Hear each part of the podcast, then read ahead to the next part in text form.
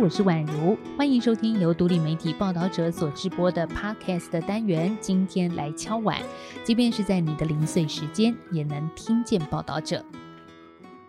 五月十号到十一号，香港再度出现了大拘捕的情况。我们看到，连高龄九十岁的天主教香港教区荣誉退休的主教陈日君枢机也是被捕者之一。而同时被拘捕的还有岭南大学文化研究系前客座副教授徐宝强、歌手何韵诗、大律师吴霭仪。至于人正在服刑的前立法会议员何秀兰，则是在狱中再度被捕。为什么是这五个人呢？因为他们有一个共同的身份，是担任六一二人道支援基金信托人。他们被指控违反香港国安法第二十九条，涉嫌串谋勾结外国或境外势力，危害国家安全。他们在被捕一天之后，除了已经在狱中的何秀兰之外，都已经获准保释候查，但是呢，必须交出旅游证件，也就是不得离开香港。这是自二零二一年立场新闻案以来，香港又一次出现的一宗多人被捕事件。但其实，六一二人道支援基金早就已经停止运作了半年以上，现在出现大拘捕，这究竟是怎么回事？我们知道呢，从反送中运动爆发以来将近三年，其实港府对于民主派人士、公民社会核心人物的拘捕是从来没有停止过的，特别是在选举后，常常就会进行大型的行动。像这一次六一二基金的拘捕行动之前，香港五月八号才完成特首的选举。警察出身的李家超作为唯一候选人，结果没有太大意外，他以百分之九十九点一六的高得票率当选了第六届香港特首。而这样的大拘捕就在李家超当选之后。所以在这一集单元啊，我们就来看看报道者曾经对部分被捕人士所进行的人物专访，还有呢，也谈谈最新出刊的精选书摘，标题是“中国还需要香港吗？逆天抗命”。港人终局之战仍在进行时，而在谈之前，这里有一些关于六一二人道支援基金背景的关键数字，先让您知道。回顾在二零一九年的六月十五号，六一二人道支援基金成立，而六一二这个数字是源自于二零一九年的六月十二号这一天。还记得当时香港市民自发集会以及占领街道，试图阻止立法会逃犯条例修改草案的二读，但是遭到港警不断发射催泪瓦斯、橡胶子弹、布袋弹回应。所以在反送中运动急剧升温之后呢，六一二基金成立，它的目标是在为所有反送中运动中受伤、被拘捕、受到暴力攻击或者是受威胁的人提供人道支援以及相关的金钱援助。而基金的财源是来自大量香港市民的捐款。我特别去查了一下，在二零二一年六月底的基金年度报告中就提到，截至当时为止呢，总共有两千五百二十一人是因为参与反送中运动而被控告，那其中就有两千两百二十一人曾经接受基金的协助，而大部分是在法律上的协助。从二零二一年开始，中国官媒不断就攻击六一二基金是黑暴基金，黑色的黑，暴力的暴。那在港版国安法实施之后呢？二零二一年的九月六号，六一二基金也对外宣布暂停接受捐款。那根据基金会九月九号公布的数据，停止营运之前，银行结余大约是七百四十四万港币，大约是折合两千八百万台币。我们看到六一二人道支援基金五名信托人被捕之后，立刻就引发了国际上的声援，连梵蒂冈也发表了声明，密切关注事态的发展。其实呢，在香港有许多的大型和平游行，还有社会运动当中，总是常常可以看到陈日君书记的身影。那在反送中运动过后的拘捕潮里，陈日君也常常一个人前往法庭听审，一直到最近，外界还在法庭上看到他。虽然已经是九十岁的高龄了，但是他仍然是积极的参与民主运动，捍卫香港的宗教和信仰自由。所以我们可以想象，对于现在的香港政府来说，他的出现犹如芒刺在背。那另外一位被拘捕的是岭南大学文化研究系前客座副教授徐宝强，只是大家可能对他比较陌生，所以我来多讲一些。报道者曾经在二零一九年专访过徐宝强，他认为教育就是社会运动，曾经在二零一四年的雨伞运动当中，把教室搬到了运动现场。他感叹呢，现在的教育把学生跟时代隔开了，所以呢，带着街上的学生认识社会。当然，我们知道学习不会只局限在学校里。所以，二零一七年的时候，徐宝强辞去教职，跟一群老师、跟社工等人一起共学。那在二零一九年六月反送中运动的时候，他听到学生发起罢课不罢学，那他又把教室搬到了现场，跟大家讨论汉娜·厄兰对于暴力跟权力的看法，提出究竟一个政府的权力来源是要用武力支持，还是必须努力用民心所向的合理性来治理，这是要去思考的。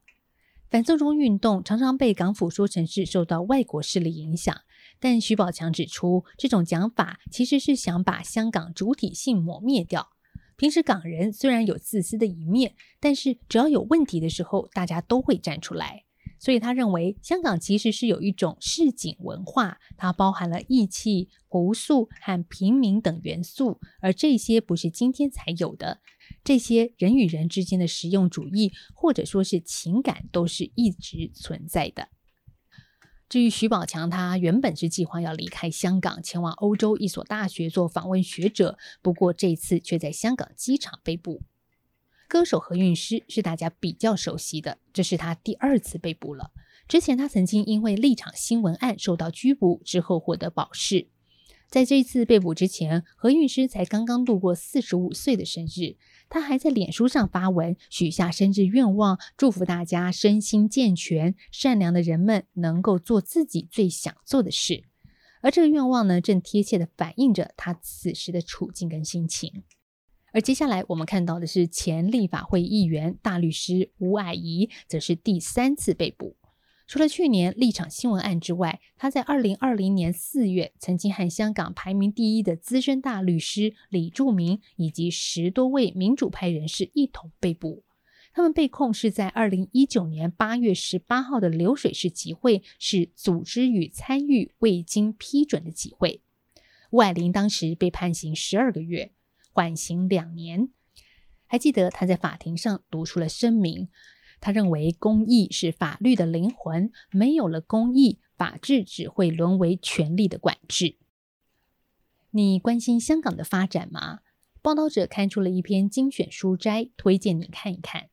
文章摘录自《逆天抗命：香港如何对世界上最大的独裁者说不》这本书，四月底由左岸文化出版，作者韦安士，译者徐承恩。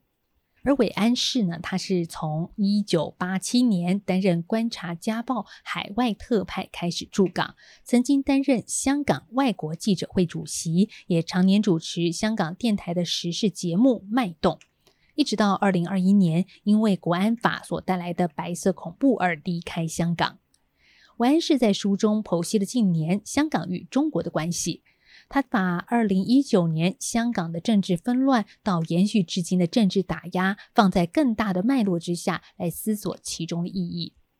像书中就写到，中国领导人虽然关注海外形势的变化，却始终无法理解民选政府的运作逻辑。对于外界与日俱增的敌意，被他们诠释为对中国的嫉妒。好吧，对于外界的批评感到不满，这种心态或许容易理解。可是呢，外国政府和海外企业之所以对中国存有疑虑，绝对不是嫉妒这两个字能够盖刮的。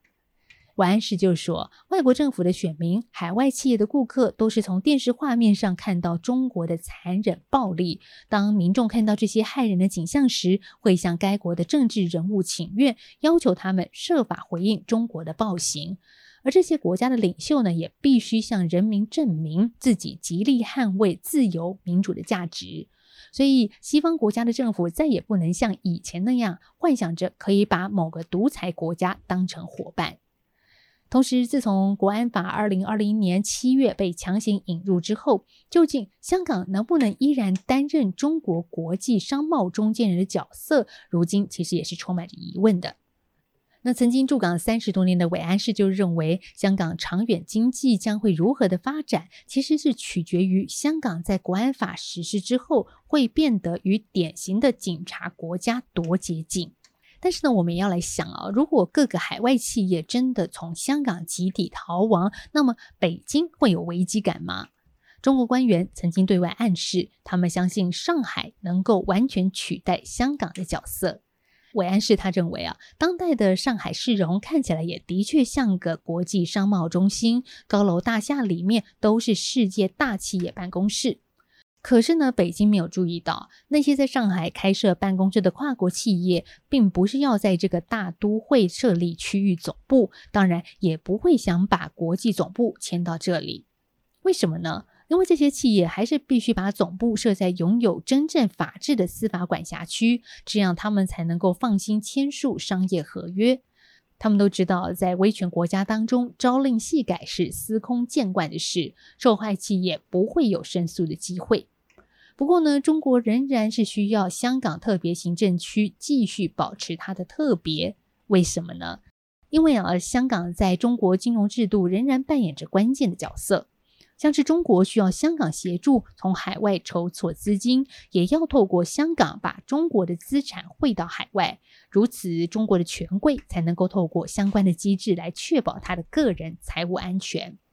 那我们刚谈到的是，中国仍然需要香港在经贸上扮演它特别的角色，但是在政治上可不能特别哦，因为呢，中国政府不能容忍香港人自意提出异议和呼吁政治改革，因为这样或许会让其他的地方仿效。从现在的香港发展当中，韦安是看到中国对于香港特区的打压是无孔不入的，使得整个公民社会都无法幸免。而北京就认定香港再也没有反抗的余力，他们已经平定香港之乱，这块土地就会在中国共产党的操控之下迎来繁荣稳定的光辉岁月。不过，刚刚也提到，如今的国际社会呢，其实已经重新开始检视与中国的关系，而且呢，因为香港的反叛和中共政权对于疫情的处理，暴露它的弱点。所以，习近平统治之下的中国，真的能够像外表那样坚不可摧吗？这里或许得打上一个问号了。以上是这一集的今天来敲碗，我是宛如，谢谢你的收听。今天我们谈到了报道者曾经做过的香港人物专访，还有精选书摘，都会附连结在资讯栏。那邀请你把这一集单元或者是文章分享给更多人知道。也期待你将收听或收看文章的想法，以回馈留言或寄信的方式告诉我们。报道者是一个不收广告、没有付费墙的非盈利媒体。如果你心有余力，也可以透过定期定额、单笔捐款的方式支持我们。我们下次再见喽，拜拜。